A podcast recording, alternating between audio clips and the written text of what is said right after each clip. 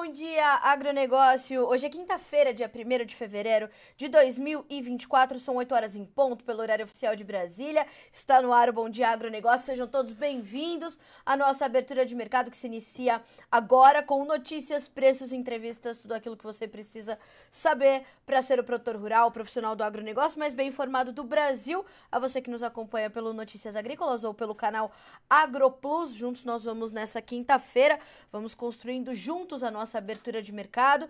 Entre as nossas notícias de hoje, claro que vamos uh, falar um pouquinho ali sobre a decisão do Copom de cortar pela quinta vez a nossa taxa básica de juros aqui no Brasil, a Selic. Vamos falar também sobre crédito agrícola da perspectiva da CNA e também da Câmara Setorial da Soja e vamos também destacar a queda em janeiro do indicador CPEA para o boi gordo. Foi uma queda considerável. Nós vamos detalhá-la já já com mais algumas informações por aqui. Mas antes de tudo, a gente vai checar os mercados. Vamos ver antes e primeiro as informações que vão direcionar o seu dia e os seus negócios. Música Vamos começar com a Bolsa de Chicago, como fazemos tradicionalmente. Hoje é dia de baixa para os preços dos grãos. A soja cai 0,7%, 12 dólares e 12 centes por bushel. Nós temos ainda o milho com 4 dólares e 44 centes, uma queda de 0,6%. O trigo cai 0,9% agora para 5 dólares e 88 centes por bushel. Ainda na Bolsa de Chicago, farelo de soja, queda de 0,5%, vai a 366 dólares e 60 centes por tonelada curta. O óleo de soja também cai, tem meio por cento de baixa para 45 centes mais 78 dólares, ou oh, 45 centes de dólar mais 78 por libra peso. Bolsa de Nova York agora o nosso destaque, inclusive nessa rodada de preços, é o café que volta a cair, perde mais de 1% na manhã de hoje. Temos 1 dólar e 91 mais 62 por libra peso e uma queda de 1,2% agora. O açúcar 24 centos mais 4 por libra peso e uma baixa de 0,4%. O algodão cai um pouquinho, 0,06%, vai a 85 centos mais 12 por libra peso. E o petróleo na contramão de todo mundo sobe, tem alta de 0,8% no WTI para ter o barril cotado a 76 dólares e 44 centes. O Brent sobe também, mesma alta, 0,8%, 81 dólares e 16 centavos por barril. Gás natural, hoje voltando a subir forte, 2% de alta. Ouro, 1% de queda, 2.048 dólares por onça Troy. A prata recuando 1,8%, o cobre 1,3% de queda. Então, commodities metálicas todas em baixa e baixa forte, energéticas em alta, agrícolas, a maior parte delas em campo negativo nesta quinta-feira. Vamos checar também como fecharam as commodities agrícolas na bolsa de Dalian Mercado Futuro na China, um levantamento da Agriinvest Commodities na perspectiva de Eduardo Vanin, analista de mercado da consultoria. Tivemos, portanto, fechamento positivo para farelo, para óleo e para milho, as três principais agrícolas negociadas na China, fechando em campo positivo. E é, um outro destaque no mercado futuro chinês são os preços dos suínos. E a suinocultura na China é um dos principais pontos de atenção nesse momento para o mercado de grãos. Por que isso acontece? Porque são os suínos os maiores consumidores da soja brasileira, da soja americana, do milho brasileiro, do milho americano, do milho ucraniano. Então, é levar a soja para os chineses, eles processarem, fazerem farelo e aumentar o maior plantel de suínos do mundo. Os preços da carne suína na China, nos informa a Agriinvest, estão subindo, mas somente no mercado spot. Os futuros em Dalian estão muito parados nos últimos dias e a curva continua perdendo seu carry, ou seja, seu movimento.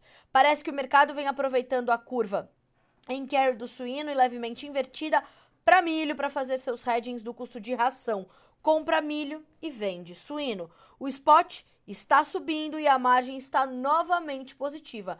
Margem positiva na suinocultura para a China é excelente para nós porque isso pode trazer um pouco mais de, de avidez à demanda chinesa nesse momento, principalmente por soja.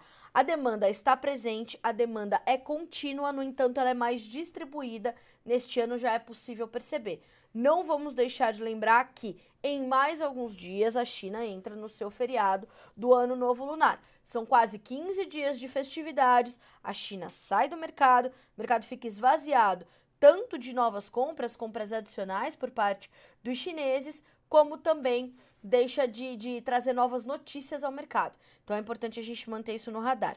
Uh, e mais uma coisa uh, que está no radar ali do, do Eduardo Vanin é essa condição desse pessimismo é, que está presente ainda ali entre os especialistas, entre os analistas e consultores, os quais ele ouve na própria China. Então, vamos manter ela no nosso radar para a gente continuar aqui entendendo como as coisas funcionam por lá. Bom, dados os preços, entendidos os primeiros negócios dessa quinta-feira, 1 de fevereiro, vamos checar os destaques de hoje e vamos às notícias da manhã.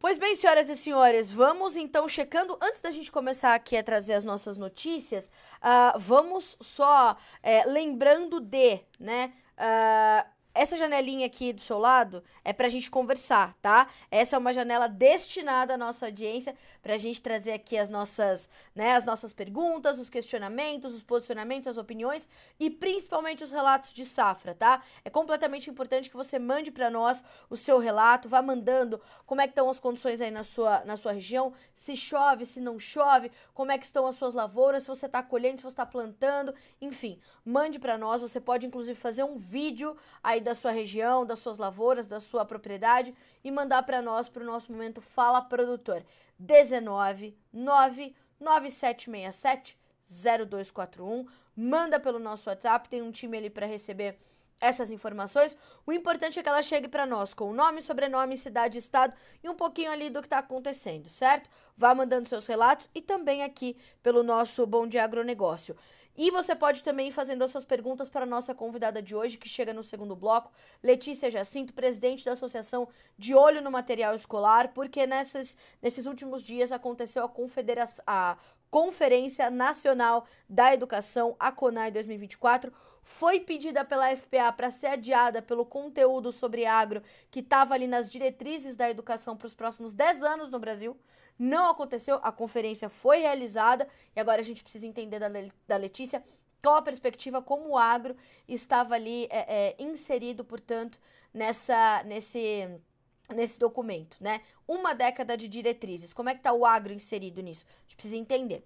Bom, agora sim, vamos checar as nossas notícias de hoje e a gente vai começar, claro, falando sobre essa decisão da Selic, essa decisão do Copom sobre a Selic, o Comitê de Política Monetária e pela quinta vez o Copom, Comitê de Política Monetária do Banco Central, uh, trouxe ali uma trouxe ali uma, uma nova queda de meio ponto percentual para 11,25% para a taxa básica de juros no Brasil, a Selic, e vê novos cortes, vê mais cortes à frente, né? Agora, o que isso quer dizer, né? Isso tem um espaço para continuar? Vamos acompanhar juntos. O Banco Central decidiu nessa quarta-feira fazer um novo corte de meio ponto percentual na taxa Selic para 11,25% ao ano e afirmou em um comunicado sem surpresas para o mercado, para analistas e consultores que sua diretoria já antevê cortes na mesma intensidade nas próximas reuniões. Abre aspas para a nota do Copom pós-reunião. Em, em se confirmando o cenário esperado, os membros do comitê unanimamente antevêm redução de mesma magnitude nas próximas reuniões e avaliam que esse é o ritmo apropriado para manter a política monetária contracionista. Uh, necessária para o processo desinflacionário. Este é o comunicado do Copom. Essa foi. Eita! Perdão. Esta foi a quinta redução consecutiva na taxa básica de juros depois que o Banco Central iniciou seu ciclo de afrouxamento monetário com um corte de meio ponto percentual na Selic em agosto de 2023, mantendo ao longo do processo o discurso de que seguiria nesse ritmo de flexibilização nas reuniões à frente. Com o novo corte, decidido por unanimidade, o Banco Central leva a taxa básica de juros ao menor patamar desde março de 2022, quando tínhamos 10,75% ao ano. O comunicado desta quarta, ainda segundo as agências de notícias, trouxe poucas mudanças em relação à reunião de dezembro entre as alterações, o Banco Central retirou a menção de que o ambiente externo mostra-se menos adverso, ressaltando agora que o foco no cenário internacional é o eventual momento de corte de juros em economias avançadas. Ontem, o Federal Reserve, o Banco Central norte-americano, manteve estável, inalterada, a sua taxa básica de juros, que ainda varia entre 5,25% e 5,5%. Para os Estados Unidos, um patamar elevado, mas isso ainda é reflexo do processo inflacionário que está muito difícil de controlar. Então, uma inflação teimosa nos Estados Unidos. Inclusive, o chairman do, do Federal Reserve, Sr. Jerome Powell, trouxe no seu discurso que precisa de mais confiança sobre o controle do processo inflacionário para começar a cortar os juros. Então, esse é um ponto que está ali também no radar do Banco Central do Copom aqui no Brasil. E abre aspas para este para esta, esta, essa colocação do Copom. O ambiente externo segue volátil, marcado pelo debate sobre o início da flexibilização de política monetária nas principais economias e por sinais de queda dos núcleos de inflação que ainda permanecem em níveis elevados em diversos países. Então, estamos ali monitorando. É, ontem foi a super quarta, né? Os mercados estiveram bastante voláteis à espera desses dois números taxa básica de juros nos Estados Unidos e taxa Selic, e agora vai se moldando ali a esses dois novos indicadores. Senhoras e senhores, olha só, é, a gente vai trabalhar aqui no entendimento de como vocês estão recebendo né, a sua, a sua, essas informações todas que estão chegando aqui pelo Bom de Agronegócio. Então, vamos entender, vamos fazer uma enquete ali no YouTube. A gente vai querer entender o seguinte: que, que você achou desse corte na taxa Selic? Foi um corte conservador, esse meio ponto percentual? Poderia ter vindo um pouquinho maior? Ou foi um corte adequado para o ambiente que nós temos, né? Então, vamos entender vamos entender a sua percepção, principalmente porque essa taxa básica de juros no Brasil e o andamento dela vai ser pautado, uh, inclusive, para se discutir, se desenhar o plano Safra 2024-25. Então, uh, a gente vai fazer essa, essa enquete. Taxa de juros no Brasil, taxa básica de juros a Selic. Uh, você vai opinar, foi um corte conservador ou foi um corte adequado? Lembrando, o Plano Safra 2024-25 já está sendo desenhado e é a Selic que vai pautar os juros do Plano Safra. Precisamos entender da perspectiva do produtor, da perspectiva do setor do agronegócio, como recebe, portanto, essa, esse entendimento. Então vamos acompanhar, certo? Já já essa enquete está aqui no ar para você. Ó, já está no ar, né? Tô aqui recebendo. Então, vamos acompanhar. Vote, que a gente quer saber. Isso vai ajudar, inclusive, a gente a pautar uma, uma entrevista. Vou te adiantar aqui, te dar um spoiler, hein? Só para você que acompanha o Bom Dia Agronegócio. Na segunda-feira, o secretário de Política Agrícola, o Sr. Neri Geller, dará uma entrevista exclusiva ao Notícias Agrícolas às 9h30, horário de Brasília. E claro que a gente vai levar a resposta dessa enquete para ele, para a gente entender como é que o, o setor do agro está vendo essa condição dos juros, tá? Então vote, participe da nossa enquete.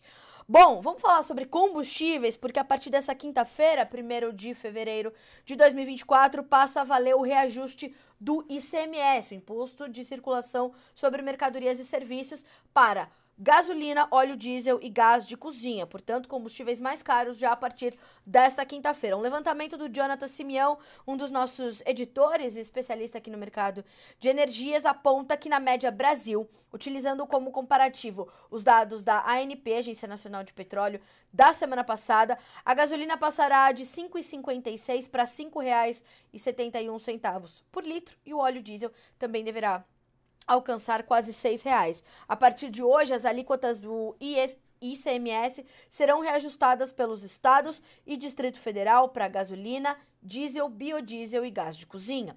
A decisão foi do CONFAS, o Conselho Nacional de Política uh, Fazendária, em outubro do ano passado e agora passa a entrar, portanto, em vigor.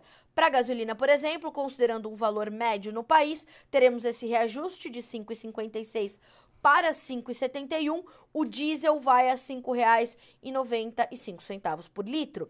Essa alta do Confas, que reúne os secretários de Fazenda de todas as unidades da federação, é a primeira desde que o imposto estadual passou a ser cobrado em uma alíquota única nacional. Esses novos valores terão vigência, segundo as informações apuradas pelo Notícias Agrícolas, até o final do ano que vem e consideram a atualização da inflação.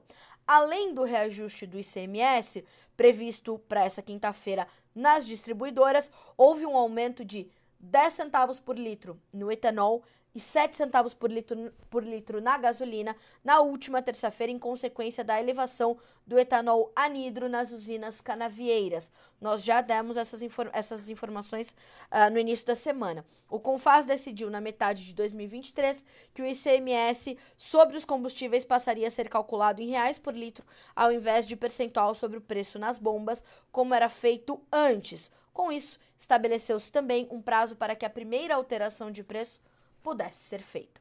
8 horas e 15 minutos pelo horário oficial de Brasília. Essa informação do ICMS está detalhada lá na nossa página inicial no Notícias Agrícolas. Inclusive, você que nos acompanha pelo canal AgroPlus pode trazer também a sua perspectiva ali, pode buscar essas informações, vai acompanhando pelo AgroPlus e vai também uh, entrando no noticiasagricolas.com.br para checar as notícias.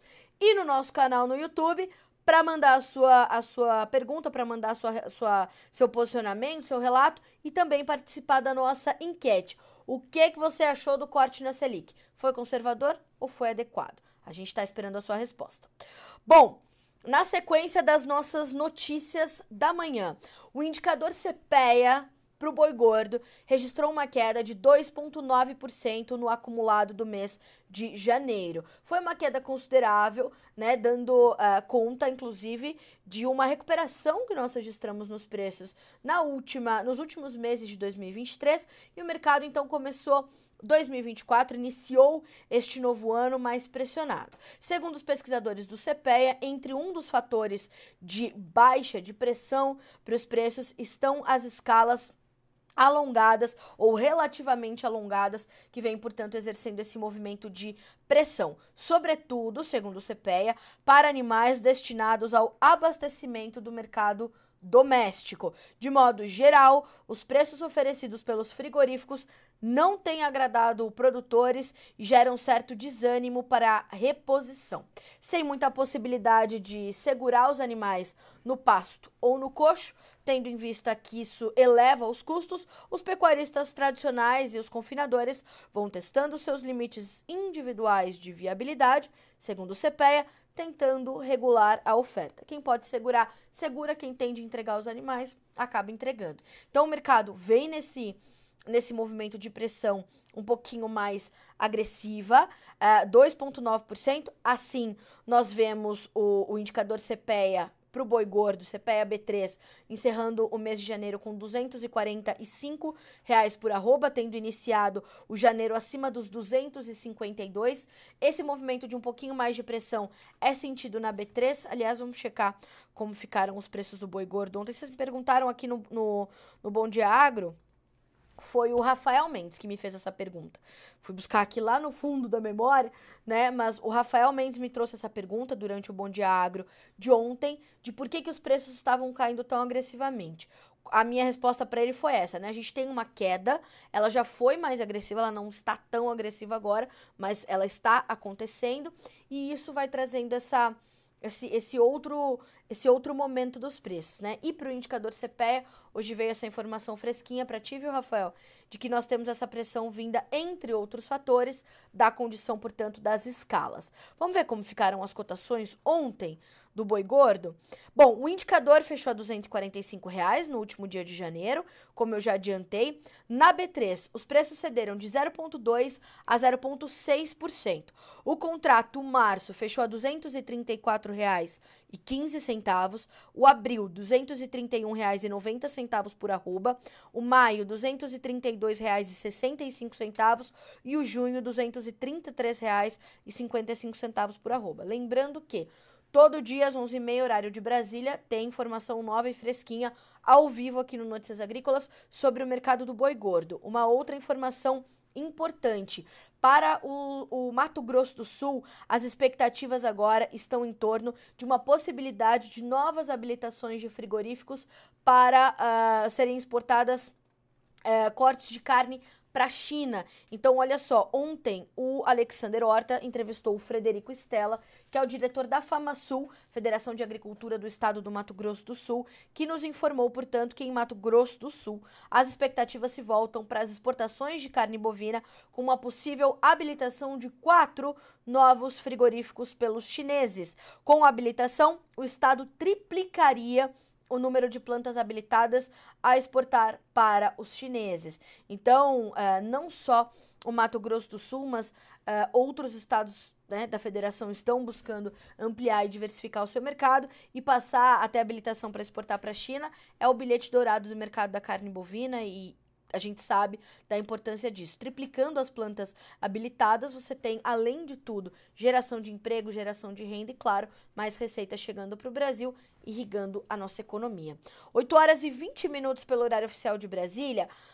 Na nossa sequência aqui de informações, a gente vai passar a tratar da questão do crédito. Né? E a gente tem falado muito desde o início do ano dessas preocupações do produtor brasileiro em torno das verbas que serão destinadas a um uh, garantir ali que o produtor seja apoiado por este momento, onde ele tem prejuízos por conta do clima, onde ele tem prejuízos por conta Uh, uh, dos preços achatados dos grãos, das margens muito estranguladas. Outros setores também enfrentam momentos difíceis. Então, ontem, por exemplo, nós, nós trouxemos aqui a notícia de que o ministro Carlos Fávaro afirmou.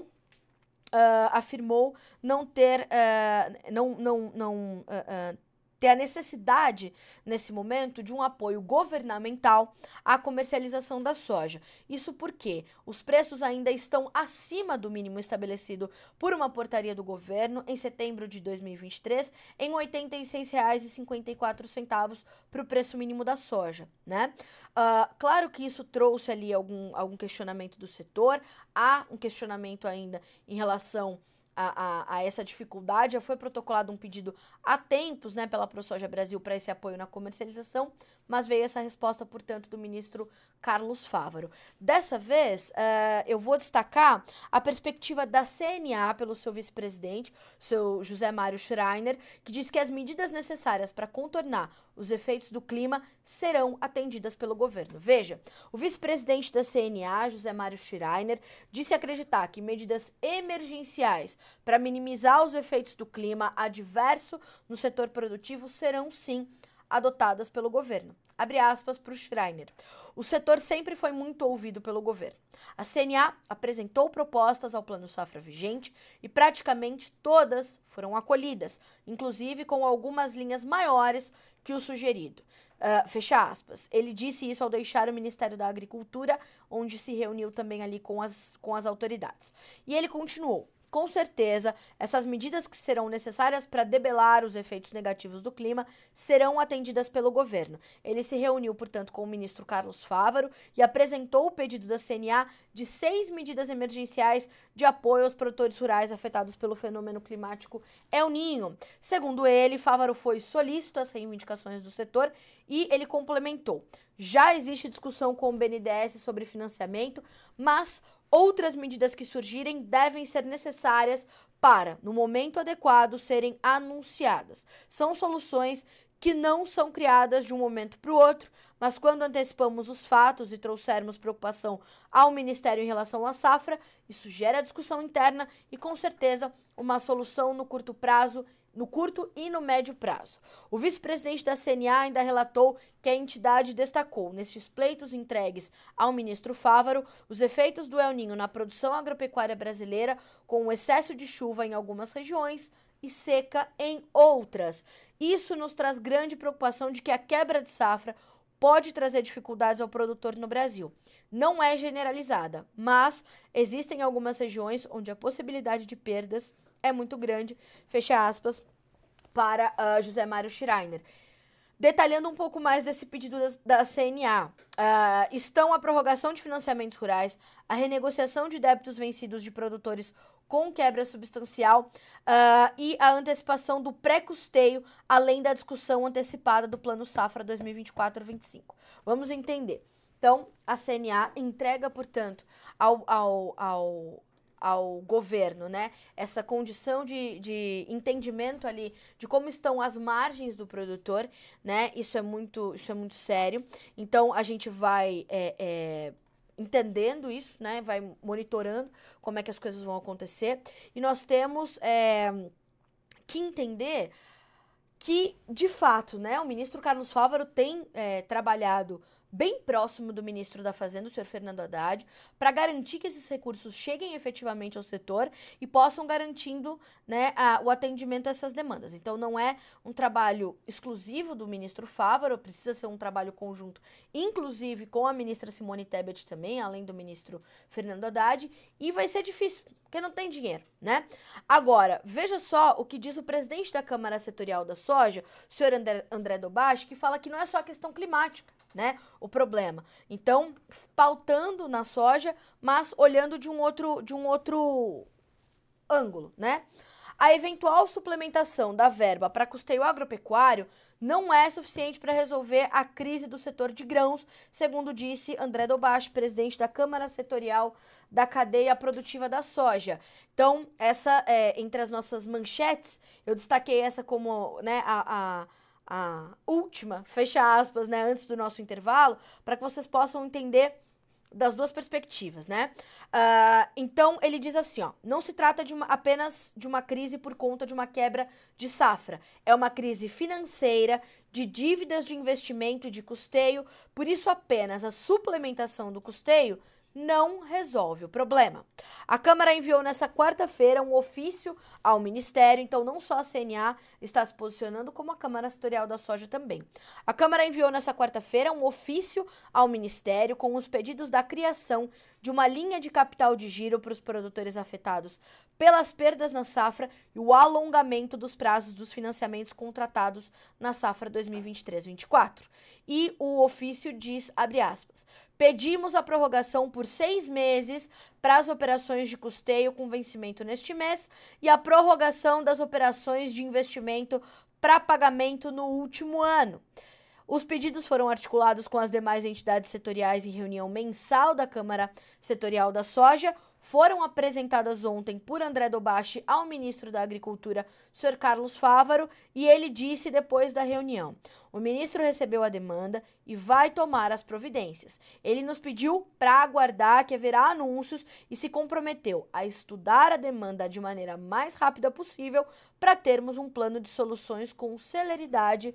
Fecha. Uh, fecha aspas. Ele afirmou na sequência, o ministro Carlos Fávaro, uh, que recebeu, de fato, uh, da Câmara Setorial um diagnóstico do setor com a quebra de produção pelas intempéries climáticas, além da falta de renda devido a preços achatados e as dívidas de investimento dos produtores.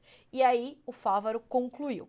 Estamos trabalhando juntos, ouvindo o setor, conhecendo e reconhecendo o trabalho no campo e buscando soluções estruturantes. Fecha aspas. Bom, se lembram que no início desta semana, o que eu um, destaquei sobre preços da soja são os menores preços dos últimos três anos para o produtor brasileiro. De 21 para 22, de 22 para 23, os preços se alteraram, tiveram ali uma, uma movimentação, mas foi muito menos agressiva do que a gente observa. Numa comparação de 24 com 23, de 24 com 22, de 24 com 21. Entre esses anos de 2021 e 2023, os preços da soja nos portos brasileiros variaram entre 167 e 186 reais por saca.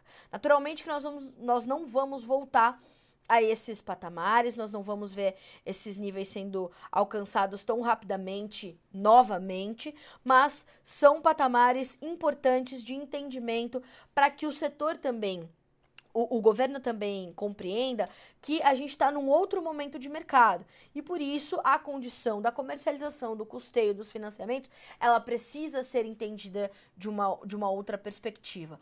Claro que essa formação de preços mais altos nos últimos três anos, ela se deveu também a outro cenário de dólar e a outro cenário de futuros da soja negociados na Bolsa de Chicago. Então, nós tínhamos preços de 14 dólares mais, 15 dólares mais, 13 dólares mais, e hoje a gente está falando de um contrato maio, que é a referência para o produtor brasileiro, na casa de 12 dólares e 20 centos por bushel. Então, as margens estão muito achatadas e elas já não existem em algumas outras regiões. Por isso que nós temos trazido a perspectiva do crédito tão presente aqui no Bom Dia Agro e na programação do Notícias Agrícolas. Importante reforçar para ti, na segunda-feira que vem, o secretário de Política Agrícola, Neri Geller, estará numa entrevista aqui no Notícias Agrícolas e você pode ir mandando as suas perguntas, inclusive aqui durante a nossa conversa no Bom Dia Agro, para ele. O que, que você precisa saber do secretário de Política Agrícola, certo? A gente vai fazer um rápido intervalo, mas na volta nós vamos conversar com a presidente da Associação de Olho no Material Escolar, Letícia Jacinto, para entender como o agronegócio ficou, afinal de contas, inserido naquele documento de diretriz dos próximos 10 anos da educação brasileira. Havia um pleito para se adiar essa conferência, não aconteceu e a gente vai entender os efeitos disso já já no próximo bloco. É um instante só, a gente volta já.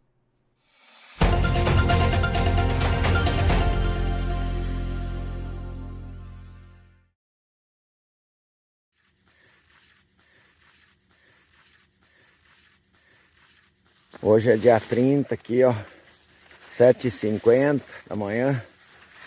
Aqui nessa lavoura aqui deu 4 milímetros. Mas tá bonita. Essa é a lavoura que nós sofreu para segurar o percevejo. Mas tem, tem, tem bastante brotinho aí onde ele atacou. Mas a adubação foi foi boa, né? E fizemos nos. Vamos ver o que vai dar. Mas judiou um pouco, judiou um pouco. Mas temos aí. Fazer o que, né? É a vida de produtor. Ainda tem um, um pouquinho, uma que outra lagarta. Mas no modo geral tá muito bom. Essa chuvinha veio na hora certa, foi ontem à tarde. Então vai ajudar bastante. Esse é outro talhão, tá esperando, porque nós não temos tempo agora. Tá na hora de fazer a aplicação de de adubo 20020. Esse outro aqui também. Mas temos que terminar a colheita. Então vai sacrificar um pouco. Mas aqui está tranquilo de, de pragas, graças a Deus. Né, fizemos duas, três aplicações aqui de papel cervejo já, desse tamanho. É, doutor Gasola não é fácil, né? Dessecamos o soja com com produto para percevejo. E depois fizemos uma quando estava emergindo o milho, já com uma limpa, né? E agora foi feita faz uns 5, 6 dias atrás, é, a outra para percevejo, dei só inseticida. Aí agora aqui estamos aguardando para fazer a adubação e depois mais uma limpa, mas está limpo, né? E aí na limpa já vamos colocar mais um inseticida aí para é, eventuais né, é, percevejos y, y lagartos. Hola, ¿cómo están? Acá estoy, tuve toda la ruta tratando de parar en los cultivos para que se vea que todos, este caso girasol, maíz, hojas, todos están eh, con estrés, necesitando lluvias. Eh, hoy especialmente hizo 39 grados de calor, después de muchos días que no llueve y además eh, sigue, sigue este calor terrible, por lo menos no hubo viento hoy, pero todos los otros días sí. É, assim que esperando que cheguem as chuvas urgentes. Aí começou a formar uma chuva aqui hoje de novo. Tem uns dias já sem chuva aqui em Araguari. Vamos ver se hoje vem.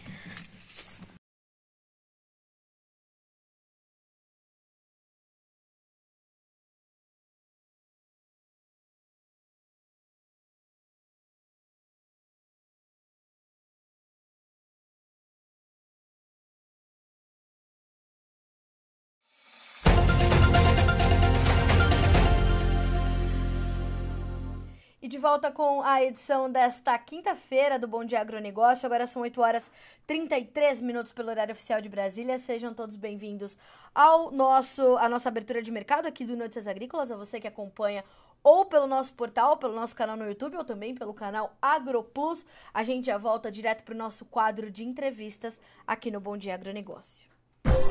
Música E quem nos faz companhia neste, neste 1 de fevereiro de 2024 é a presidente da Associação de Olho no Material Escolar, Letícia Jacinto, porque acabou de acontecer a confederação, conferência, estou com essa palavra na cabeça hoje, confederação, Conferência Nacional da Educação de 2024, com muitos, muitos pontos de atenção para o agronegócio, não é isso? Letícia, bom dia, seja bem-vinda, é um prazer recebê-la aqui no Bom Dia Agronegócio mais uma vez.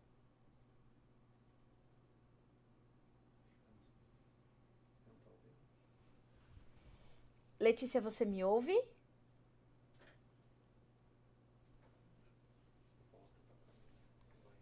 Sim, te ouço, tô Ah, pronta. então tá bom. Letícia, eu dizia à nossa audiência que nós estamos é, iniciando 2024 com muitos pontos de atenção para como o agronegócio está inserido nas diretrizes de educação desse país, já que acabou de acontecer a Conferência Nacional de Educação. Foi um pleito da associação, da FPA, para que houvesse um adiamento dessa conferência. Não aconteceu. A conferência foi realizada.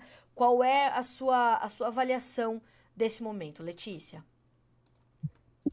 Fala, é, os números da educação brasileira, eles nos uh, amparam, né, na argumentação que a gente tem realmente um desafio muito grande é, para poder seguir, né? E você trouxe uma, uma, uma observação bastante importante, o agronegócio brasileiro ele evoluiu muito nos últimos 50 anos, e ele não está inserido nem, nem hoje, né? E, pelo jeito, nem para o nosso futuro na educação como ele deve estar, assim como os outros setores econômicos do Brasil também não estão. Então, é, ficou, ficou definido né, que o, o movimento, no, no, documento base, ficou definido que o, que o movimento é, Sem Terra irá contribuir com a educação ambiental, sustentabilidade e biodiversidade, e a gente está aguardando o documento final pós-CONAI, pós a conferência. Então, estamos analisando todos os documentos que têm saído da, de, dessa conferência, a, as observações. Então, além é, do, do, documento referência, que deve é, é, ser modificado aí pós-conferência, pelo menos nas bases, né, da, da, importância da matemática, português, alfabetização, leitura, mas é, também deve ser revisto o, a representatividade dos setores econômicos brasileiros e também da, dos, das instituições de pesquisa e academia para o desenvolvimento socioeconômico brasileiro. Letícia, um pouquinho antes da, da gente encerrar 2023, você trouxe essa preocupação aqui, dizendo que, é, inclusive, a Associação de Olho no Material Escolar e também a Frente Parlamentar da Agropecuária estavam pedindo um adiamento dessa conferência e uma, um, uma, uma palavra, né, de, de, ou uma, uma, um espaço de, de fala né, nessa, né, na construção desse documento, dada a ausência de representantes do setor para que haja um, um, um, entendimento correto das informações do setor agropecuário, o setor produtivo do país, neste documento, nessas diretrizes. Como foi a resposta a esses pedidos? Certo que o, o adiamento não aconteceu, a, a, conferência foi realizada, mas eu queria entender como. Uh, ou se houve uma resposta a esses pleitos, tanto da associação quanto da FPA. O que, a gente pode trazer de, de resposta para os produtores? Olha, Carla, é, a gente estava em recesso parlamentar, né? Eles estão voltando hoje é, para Brasília, então pouco uh, disso, desse movimento, teve é, resultado em relação à ocorrência ou não da CONAI, ela aconteceu, e o texto que, que veio de, após a análise dos, do, das observações dos municípios e estados foi também divulgado antes da, da conferência. A gente analisou e ele continuava na mesma linha, com essa desproporcionalidade entre as entidades representativas né, é, do Brasil. Sim. Então, ele realmente não representa a, a população brasileira, ele representa uma parte muito pequena dessa população e também os seus interesses. Então, pouco a gente conseguiu evoluir em relação a isso. Eu acho que o ponto positivo maior é que a educação ela foi colocada é, por diversos parlamentares é, como prioridade.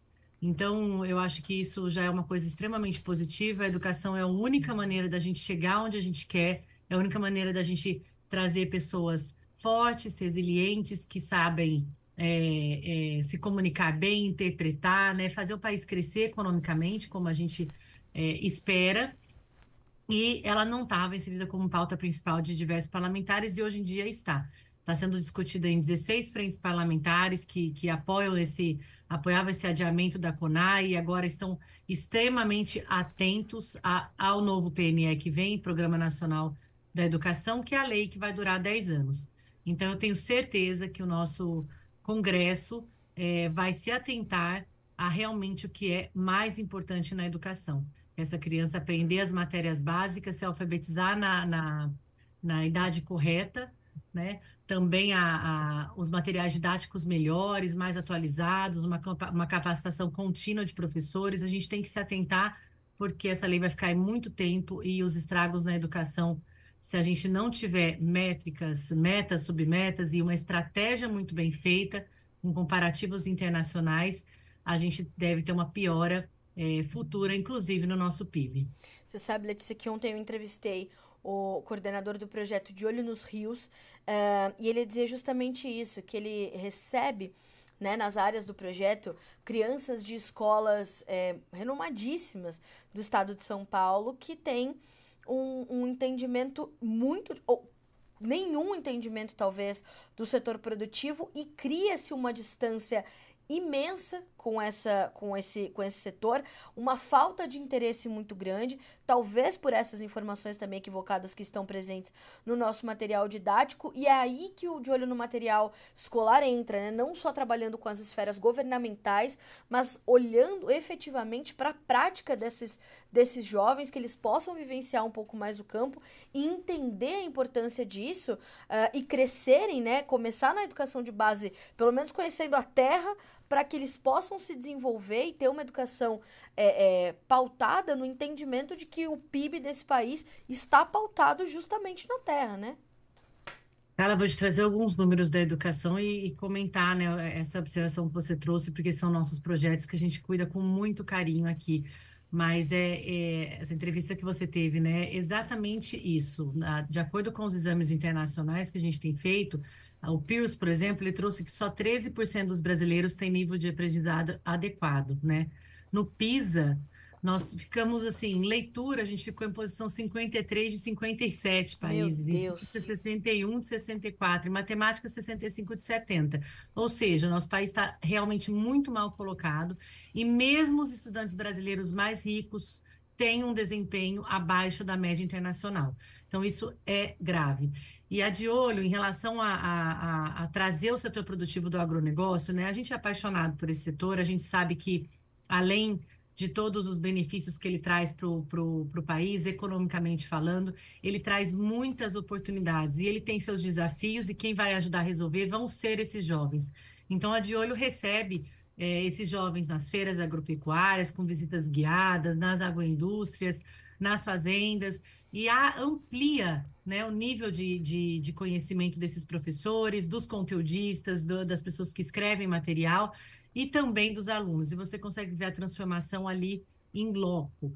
Né? E temos também uma agroteca, que é a biblioteca virtual, que tem trazido, é, traduzido né, a parte científica do agro para um material um pouco com uma linguagem um pouco mais amigável para que ele possa ser colocado em sala de aula, possa ser usado pelos, por esses alunos, professores, pais e toda a comunidade urbana que tem uma distância é, com, com o setor rural, rural no dia a dia. Então, o De Olho tem feito um trabalho bastante consistente, estamos em 16 estados, 104 cidades, e muitos, muitos associados aqui trabalhando de forma voluntária. E se sabe, Letícia, que um outro. É, esses números são muito alarmantes. É, e um, uma outra informação que o Jorge Bellix, que é o coordenador desse projeto, que aliás eu já passei seu contato para ele, viu, Letícia? Seu, o seu contato não, né? Mas a sua. A, a iniciativa incrível do De Olho no Material Escolar, achei até uma coincidência incrível. O projeto que tem 39 anos, chamado De Olho nos Rios. Eu falei: olha, eu tenho um parceiro ideal para vocês, que é o de olho no material escolar. E... Que ótimo. e, e ele me trouxe uma outra informação que eu achei também muito preocupante, Letícia, que é o escasseamento, né, cada vez mais escassas e raras, as escolas rurais. Né? Aí ele disse: olha, a gente sempre tem uma justificativa do governo que é por custo, que é por isso, é por falta. Mas na verdade é por falta de política pública e de olhar com carinho para essas escolas rurais, para esses conteudistas que estão focados em atender essa população. E ele traz uma perspectiva ainda mais importante, Letícia, eu queria ouvir sua opinião em torno disso, que é o seguinte: a gente divide muito área urbana e área rural. A gente está falando de uma área só, né? São é, uma área com indústria, uma área com uma plantação de goiaba, né? Enfim, é, e ele trouxe essa, essa perspectiva de área urbana, área rural, mas uma sociedade só, e essa preocupação com a diminuição das escolas rurais. Como é que a gente tem que entender isso nesse contexto educacional, Letícia? Carla, como que está, está vindo aí com as discussões que estão em pauta, né? Uma das grandes preocupações é a gente, é a, é a federalização do, do ensino, trazer isso tudo para o MEC, porque ah, hoje em dia os municípios, os estados, eles têm uma, uma grande autonomia também sobre a educação, e isso traz essa diversidade. Na hora que a gente pega os benchmarks do Brasil, as melhores escolas, escolas públicas que se destacam, que ganham prêmio, que ganham Olimpíadas, que trazem oportunidade para alunos, são escolas que é, adotaram um material diferente, que adotaram uma, uma, uma pedagogia diferente, que fizeram algo além, que fizeram algo a mais. Então, a gente tem que usar esses benchmarks para multiplicar. E a gente consegue fazer isso também na, na, nas áreas rurais, né? Tem crianças que têm que viajar muito tempo para poder chegar, as escolas não são perto. Então, essa oportunidade é, é, é, tem, que, tem que existir, né? E a gente vê muitos empresários, é, fazendeiros, etc., é, investindo na educação. Então, quantos exemplos de escolas boas a gente tem que são dentro da, da fazenda ou que são dentro da, da agroindústria, né? E essas empresas investindo mesmo, trazendo esse desenvolvimento para a educação. Um outro, um outro ponto, né? Eu trouxe o ponto dos estudos aqui internacionais, mas o, um outro ponto muito preocupante, alarmante, Carla, é dos neném, né? Hoje em dia a gente tem é, 11 milhões, em torno de 11 milhões de jovens de 15 a 29 anos que não estudam nem trabalham. Isso representa 22% da população nessa faixa etária. E é, já foi feito um estudo, né, que essa, esses jovens neném, eles podem reduzir em até 10 pontos percentuais o potencial de crescimento do PIB do Brasil nos, em 30 anos, né, nos próximos 30 anos. Isso é extremamente preocupante. A gente está tirando o jovem do mercado, não tá, ele não está saindo depois do estudo apto a se encaixar profissionalmente, a resolver problemas e a construir um país diferente. Então, as boas iniciativas devem ser multiplicadas, devem ser copiadas e não é questão de dinheiro. Hoje em dia, é, é, a própria CONAI aponta aí para um investimento de 10% do PIB na educação pública, e se você for comparar com os países mais desenvolvidos, isso chega a 7,8%. Então, hoje em dia, o investimento aqui é 5,5% do PIB. É 5,5%. Então, o problema não é dinheiro, é alocação de, de, de recursos com transparência, com efetividade, mas principalmente desenhado metas, submetas e trazer as estratégias necessárias para que a educação chegue onde ela tem que estar. Letícia, para a gente concluir, é, quais são as, as primeiras perspectivas, as primeiras metas da Associação de Olho no Material Escolar para esse início de 2024. Finalizamos um, 2000, um, um janeiro é, desse recesso parlamentar, algumas coisas que ficam travadas inevitavelmente. A gente sabe que Brasília demora a começar, né? A gente começa, mas Brasília começa bem depois de nós. Uh, e quais, quais são suas perspectivas para esse início de, de ano, diante de tantas iniciativas que a associação tem encabeçado aí nesse, nesse tempo todo? E, mas nesse tempo curto, mas de atuação muito intensa. É, Carlinha, a gente está é, trabalhando fortemente com as editoras, então estamos é, revisando o material, a gente está com uma perspectiva de palestras, de treinamento para esses conteudistas, escrevendo material junto com elas. Esse trabalho todo ele demanda, né, um tempo de não é não é do dia para a noite, é um ano de trabalho, é um ano e meio. Então os projetos já estão desenhados, aprovamos tudo no ano passado aqui. Nós vamos atender mais 20 mil crianças nessas feiras, vamos estar nas principais feiras do Brasil. Que ótimo. Né? Tudo super estruturado com Vivenciando a Prática, que ele é atendido, essa criança atendida é acolhida, né? É, de maneira muito é, pessoal e trazido para esse entendimento, para ampliar essas perspectivas. O Vivenciando a Prática é um trabalho lindo. E na Agroteca a gente tem recebido cada vez mais materiais, games, a gente vai ter um teatro. Então, esse ano tem muitas novidades, principalmente visando o nosso principal objetivo, o aluno. Né? O que é, pode transformar a vida desse aluno, que pode melhorar a condição que ele tem e aumentar essas perspectivas para um futuro melhor. Então, a, a De Olho está aí, é, além, além desse trabalho, é, analisando as políticas públicas que vêm por aí, é um ano importantíssimo para a educação.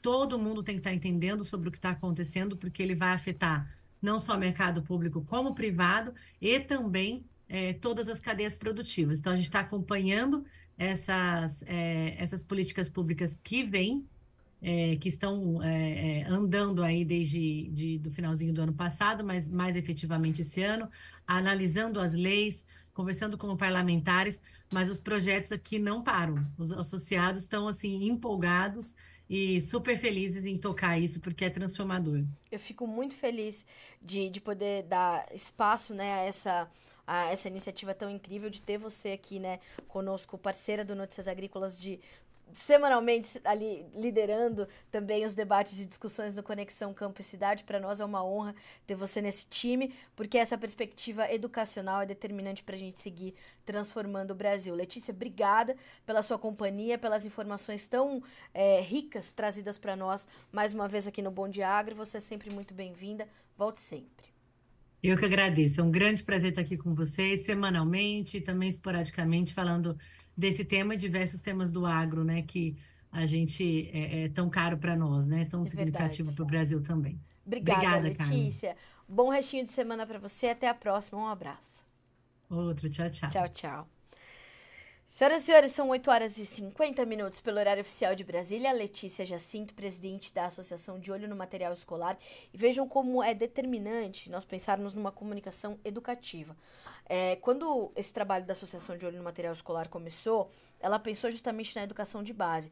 A Letícia citou a questão do vivenciando a prática, por exemplo. O que, que é isso, né? São crianças que vão a propriedades rurais, que vão a, a, a feiras como AgriShow, Expo Direto, Show Rural Copavel, entre outras, para ter uma, uma, um entendimento real do que é o agronegócio, né? E não que está no livro. Um outro ponto de preocupação e atenção na entrevista da Letícia o Movimento dos Trabalhadores Sem Terra, o MST, estará, estará responsável por definir as diretrizes para a educação nos próximos 10 anos, na próxima década, para o Brasil, para a, a educação ambiental desse país. Sendo que o setor que mais preserva, os números mostram isso, é o agronegócio brasileiro. Vamos, vamos, vamos refletir nesse restinho de quinta-feira, certo? Vamos agora ao nosso quadro do Fala Produtor da edição de hoje do Bom Dia Agronegócio.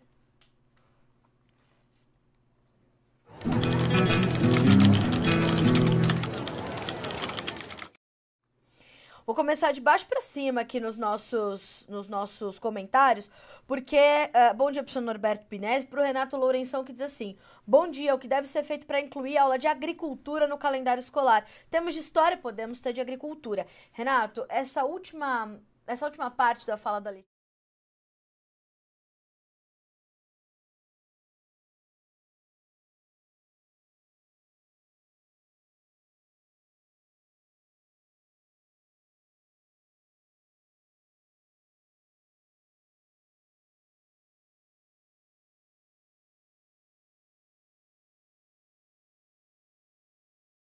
no Enem de 2023, por exemplo, né? Inclusive a FPA pediu a anulação da questão, não aconteceu. A resposta do Ministério da Agricultura, do, do Ministério da Educação, do ministro Camilo Santana, não veio, até hoje não veio. Então, é, incluir a agricultura no calendário escolar é determinante, é importante e é, é uma das iniciativas do, do De Olho. É colocar isso na grade de forma racional, de forma real, trazendo números que sejam verdadeiros. Por isso esse trabalho com as editoras dos materiais didáticos, por isso esse trabalho do Vivenciando a Prática, por isso essa proximidade com 16 frentes parlamentares que estão tratando da educação como uma pauta prioritária, para a gente começar a mudar esses números, né? Posição de leitura, estudos, estudos internacionais. A gente está na posição 53, 55, os nossos jovens não sabem ler. Então alguma coisa está muito errada, né? É, os nossos jovens não conseguem fazer as operações básicas de matemática. Alguma coisa está muito errada. Então a gente está de olho nisso muito de perto, junto, né, de mãos dadas com a Associação de Olho no Material Escolar. Quero agradecer a Gabriela Tonial. Gabi, obrigada pela sua audiência. Bom dia, Carlinha. Excelente, Letícia. Muita gratidão à associação por nos abrir os olhos, algo nunca visto antes, verdade. O que está acontecendo né, de, de, reflexos do trabalho da De Olho no Material Escolar nunca havia sido feito no Brasil. Essas mulheres são é, realmente empreendedoras e né, inovadoras. Bom dia para Neuza Benartes. Benartes. Bom dia, Tabaporã, Mato Grosso, assistindo, em plena colheita da soja. Obrigada. Neuza, está na colheitadeira? Faz um vídeo aí para nós, diga sua produtividade, fala pra gente como é que tá o clima, está dando para colher aí em Tabaporã, no Mato Grosso, de, de, dentro da colheitadeira. Terminou o Bom Dia Agro, você já faz esse vídeo, manda para nós, o número tá aqui na sua tela, 19 997670241, repetindo, 19 997670241. Vai mandar seu vídeo, nome, sobrenome, cidade e estado. E aí vai passar aqui no Bom Dia Agronegócio, o Brasil inteiro vai assistir, entender a realidade da sua safra. Manda, Neuza. Tô esperando seu vídeo. Bom dia para Silvia Regina. Isso aqui é tenso. Ela diz o seguinte, ó. É, Leandro, tudo que lutamos até agora para plantar vai torrar e não vamos colher nada de novo. Porque o Leandro Manja Bosco mandou para nós antes. Bom dia. Noroeste gaúcho, todo mundo apreensivo. São 15 dias sem chuvas e as previsões não nos ajudam. Eu entendo, a situação é muito séria do que está acontecendo agora no Rio Grande do Sul. Os sinais de alerta estão todos ligados. Então, é, Leandro e Silvia, mandem para nós também as suas informações, as suas realidades. É importante que a gente receba esses vídeos, minha gente, para que a gente possa expor o que está acontecendo e visualmente é mais fácil. Eu falando é uma coisa, mas vocês trazendo a perspectiva de vocês em loco, no campo, de dentro da colheitadeira, né, é, andando pela lavoura, é diferente, o impacto é outro. Então mande para nós, o número está aqui na sua tela, 19 99767 0241 manda nome, sobrenome, cidade, estado e um pouquinho do que tá acontecendo. Como você mandou aqui, ó. 15 dias sem chuva, a lavoura tá sentindo, tá? A Silvia já havia dito o seguinte, ó, o trigo é 60 reais esse ano, não vamos plantar. Gostaria de saber como está a expectativa de cultivo para o trigo 24. Vamos trazer esses detalhes, tá bom? Bom dia para Ana Cláudia Nascimento. Letícia Jacinto é a fera do de olho no material escolar, um trabalho imenso, um verdadeiro legado. Obrigada, viu, Ana? A Silvia Regina, já, a, a, bom dia também para o Laudeir Fernandes, já comentei aqui a Silvia do Trigo. Uh, Silvia, vou te trazer essas informações, tá? Seu Laudeir Fernandes, bom dia, Carla, Nativa Agrícola, obrigada. Família Burgel, bom dia, nível de Brasil, estamos com prejuízo de três safras entre soja e milho. Mandem para mim de onde vocês estão falando e mandem para nós vídeos com a sua realidade, tá? Isso é bem importante. E aí eu quero entender um pouco mais desse prejuízo aqui de três safras entre soja e milho, para a gente poder detalhar melhor essa perspectiva, tá? Bom dia também para o seu Antônio Fernando da Silva, bom dia Carla e a todos do Agro do Paraná, bom dia. Bom dia de Campo Novo do Parecis, Mato Grosso, o Paulo Lima. Bom dia também para Guilherme Busler de Toledo, no Paraná. Para o Renato Lourenção de Bauru. Ah, falamos agora, né? Uh, bom dia para o Rafael Mendes, que recebeu a resposta ali do mercado do boi gordo e disse: Ó, Notícias Agrícolas, melhor jornal do agro. Eu sou um pouco suspeita para falar, mas eu diria que é por aí. Obrigada, viu, Rafael, pela gentileza. Uh, o pessoal da LSX Agrofert, bom dia, Carla, bom dia, pessoal. Um novo mês começando com a glória de Deus. Que seja próspero, que seja mais ameno do que foi janeiro, né? Time da LSX. Uh, Bom dia também para Silva e Kelme Limitada. Bom dia para esse time. Bom dia para dona Neuza que fala conosco lá de São Paulo, para dona Eliana. Bom dia pro Erasmo Caetano. Bom dia, Carla. Que Deus te abençoe. Amém. A vocês todos também e todos os produtores do nosso Brasil. Ô, oh, coisa boa. Bom dia para Eletrônica Alexandre. Bom dia, Agro. Alexandre aqui de Dourados, Mato Grosso do Sul. Obrigada. Bom, uh, o seu Laudeir mandou uma, um excelente fevereiro para nós. Que assim seja. Ó, resultado da nossa enquete, hein? Corte conservador, 58%. Corte adequado, 41%. O que, que vocês acharam? Conservador? 58% da nossa audiência acha que sim. Vamos levar este resultado para a entrevista do Neri Geller, segunda-feira, secretário de Política Agrícola. E vamos também trazer um especialista aqui no Bom Dia Agro para entender o futuro da taxa Selic. Fato é que o Copom falou que vamos continuar nessa toada de corte. Agora, quanto é que vai estar tá a taxa básica na hora de desenhar o plano safra? Vamos perguntar para o Neri Geller, segunda-feira, 9h30. Na sequência do Bom Dia Agro, já tem esse entrevistaço segunda-feira.